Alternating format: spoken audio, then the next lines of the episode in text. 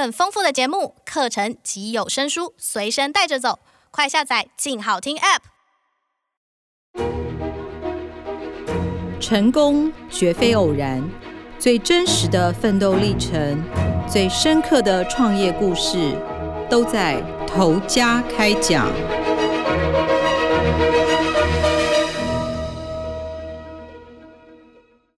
各位听众，大家好，欢迎收听由静好听与静周刊共同制作播出的节目《投家开讲》，我是静周刊财经人物组记者王小军。今天要来跟大家分享的故事呢，是刚获得就是米其林必比登推荐的金赏轩这家餐厅的故事。最近大家领了五倍券了没？再加上就是疫情整体比较趋缓了，大家会不会觉得闷了好一段时间，想要就是上上馆子、上餐厅去好好慰劳自己一下呢？这里呢，今天我们要讲的故事哦，也许会成为你的口袋名单之一。这一间餐厅呢，是在今年呢获得了必比登的推荐。它其实是一家很年轻的餐厅哦，才成军三年而已。它开在民生社区，主打的是台菜跟精致海鲜。这位主厨呢，其实非常的年轻，汪尚赫主厨他才三十二岁。那他每天哦，其实是非常勤劳的，在跑台北市跟基隆的七个市场，去帮所有的顾客去网罗这些新鲜的好料，然后再加上他的好手艺。才能够获得美食家米其林的推荐，这样子。好，那我们先来听听他的故事好了。其实呢，我在采访他的时候呢，我要跟他约访的时候，我打去，我记得我是早上打去，他都没接电话，一直到下午才回电话给我。因为他说，其实早上呢是他每天最忙碌的时间，因为他都要亲自上市场买菜，他会跑七个市场去攫取每个市场的强项，他会去网罗最好最新鲜的菜色。然后当做他一天的这个材料的来源，这样子。即使是得奖当天哦，那一天所有的恭贺电话跟简讯都涌入，他一样如常是在买菜，所以他根本就没有时间接电话，一直到来到店里才知道自己就是获得米其林必比登推荐的这个好消息。那到采访当天呢，其实我们从他买完菜进到厨房开始观察，就是他一天的工作。其实哦，时间非常的紧凑，他甚至就是左右手同时开工。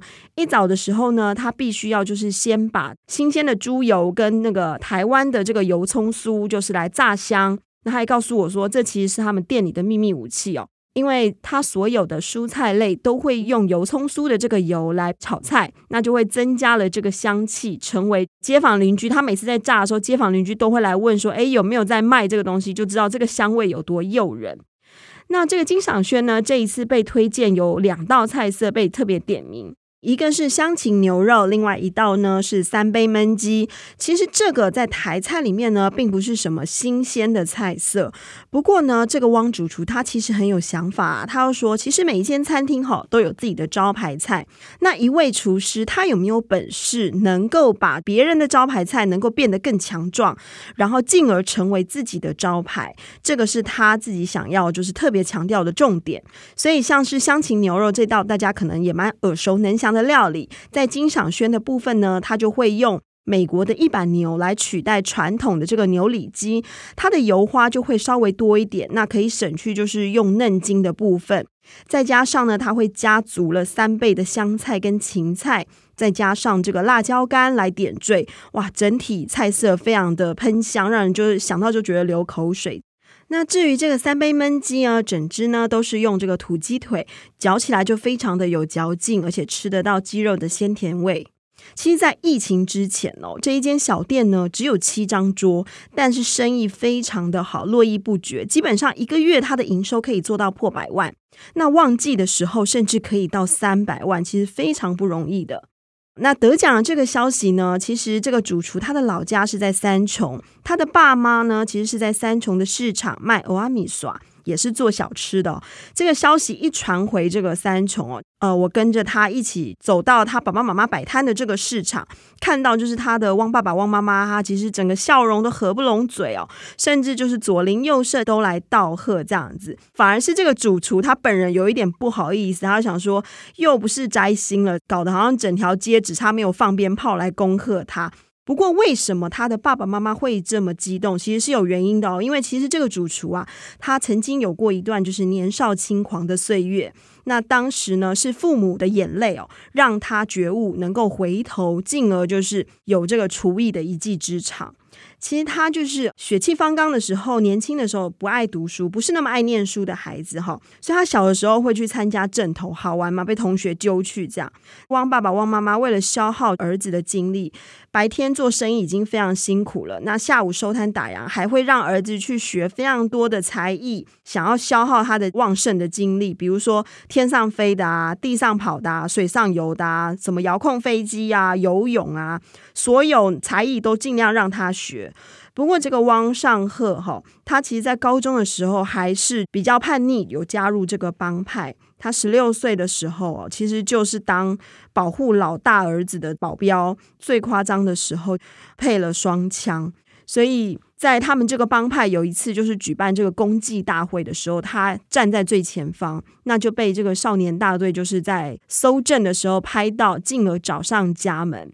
那这个打击就是对他爸妈来说就是非常大，不能够接受，因为他爸妈就说，从小到大你要什么我们都给你，为什么你要去参加这个会影响到你一辈子的事情呢？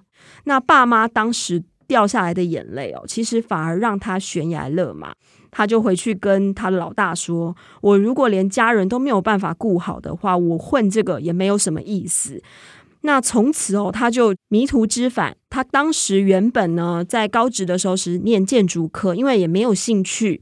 为了培养一技之长呢，他在二专的时候转读餐饮科。那采用建教合作的方式哦，进到新天地集团在工作。一边工作一边读书，不过比起当时二专的同学，大部分都已经有了中餐丙级的证照。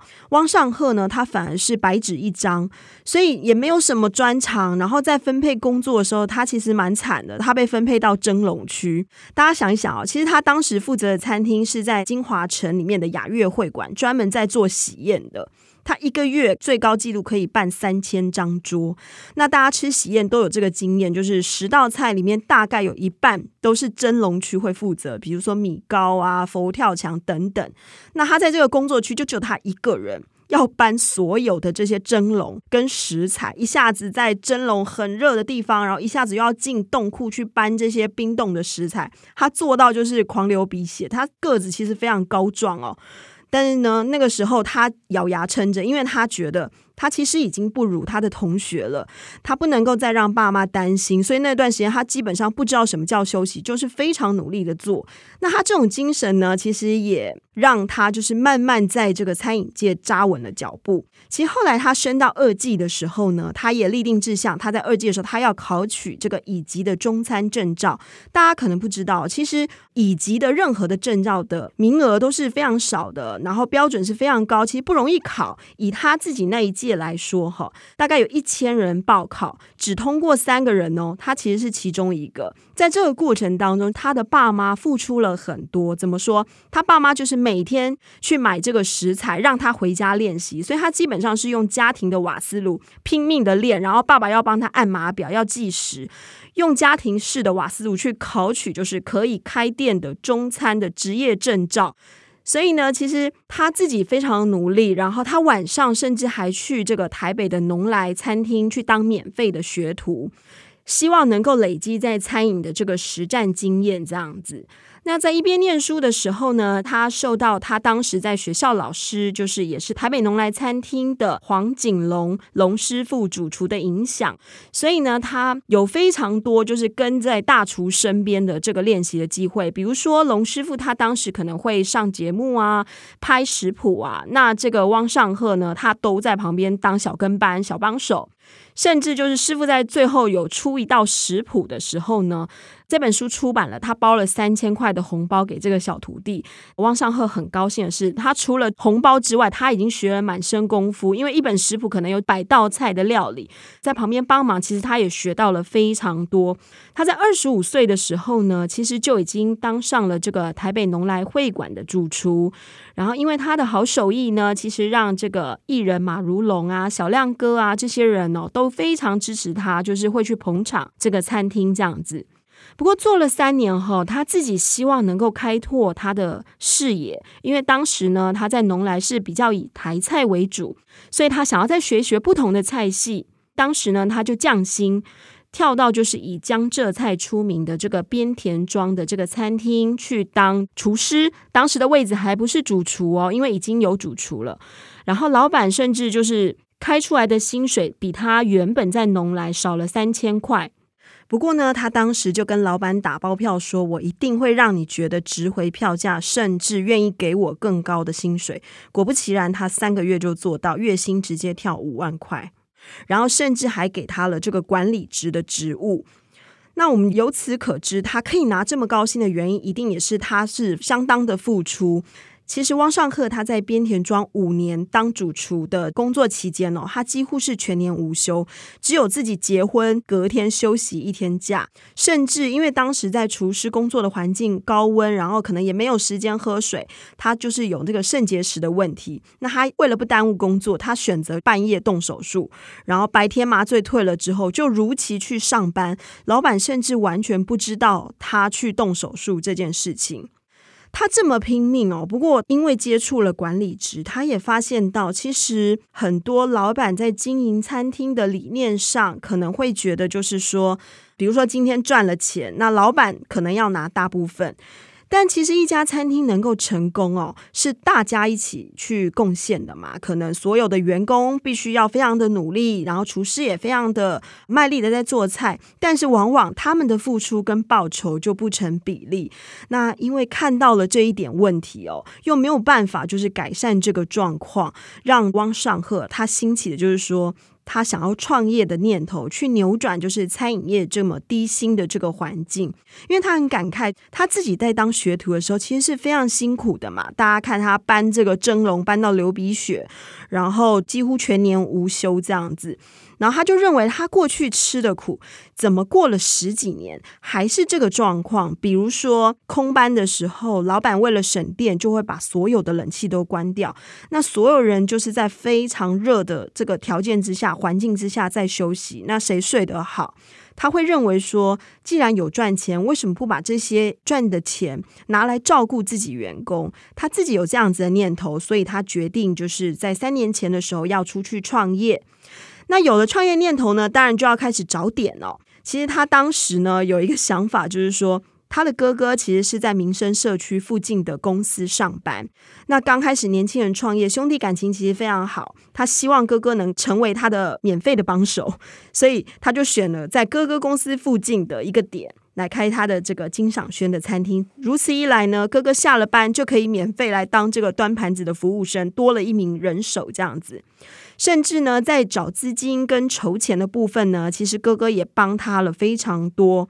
那年轻人创业，他自己只有一百万的本金，所以其实能省则省，包括地板啊、油漆啊这些墙面什么，都是他跟团队自己 DIY。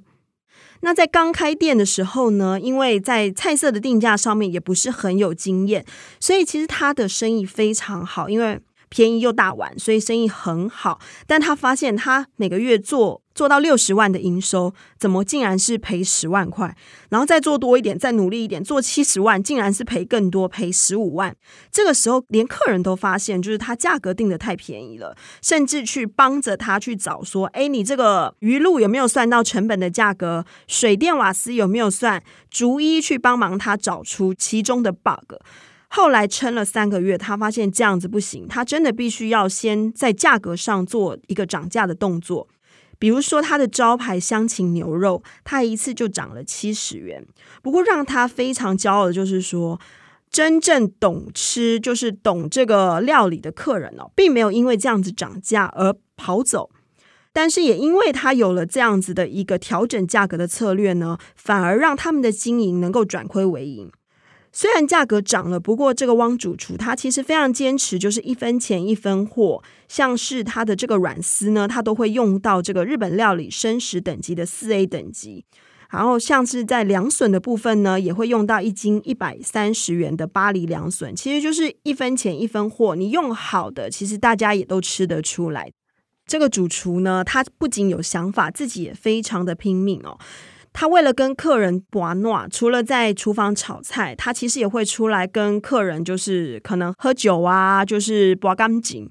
然后，因为长期就是空腹之下，他很年轻的时候就得到这个糖尿病，然后甚至他的哥哥每天下班都一直来帮弟弟嘛。他做到有一天觉得说我再笑不出来的时候，他就劝他的弟弟说：“我们不能一直冲，我们其实有的时候应该要停，让自己有休息的时间。经营餐厅应该要细水长流，所以他们才开始调整，就是让每一周有固定的例休。”这样子的方式来能够让人员都能够休息。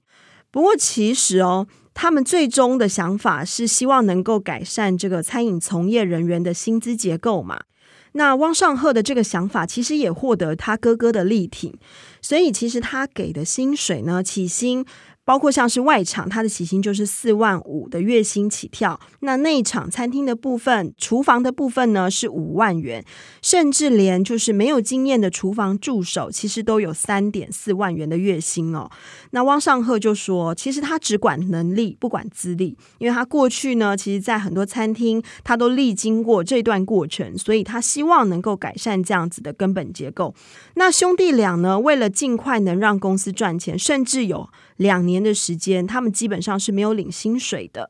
然后，所有餐厅的盈余，他们都存在一个公司的账户，当做不时之需。如果有什么状况的时候，就可以用这一笔钱。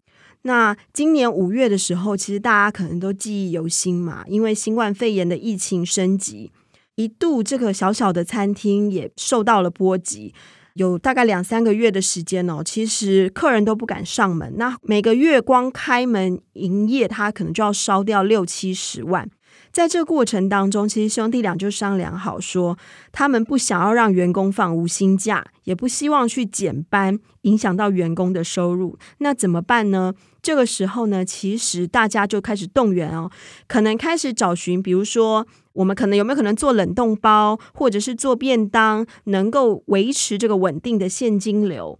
大家就是同舟共济，在一条船上，大家一起拼命，一起想办法。平常可能没有时间去做这个行销啊，脸书粉丝团的经营，那利用这个时候，大家就是能够收集更多的资料，然后去找寻可能潜在顾客跟商机。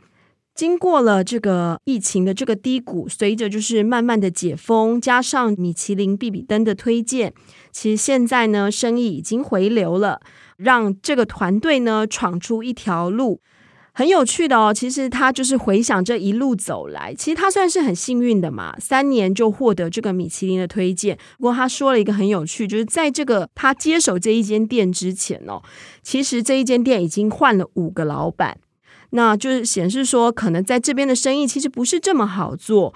他终于就是经过他自己的努力来打破了这个魔咒。感谢听众的收听，如果有兴趣想要更深入了解金赏轩、汪尚贺的故事，可以上网搜寻《江湖台位》系列完整报道。也请持续锁定由静好听与静周刊共同制作播出的节目《头家开讲》，我们下次见。想听。爱听就在静好听。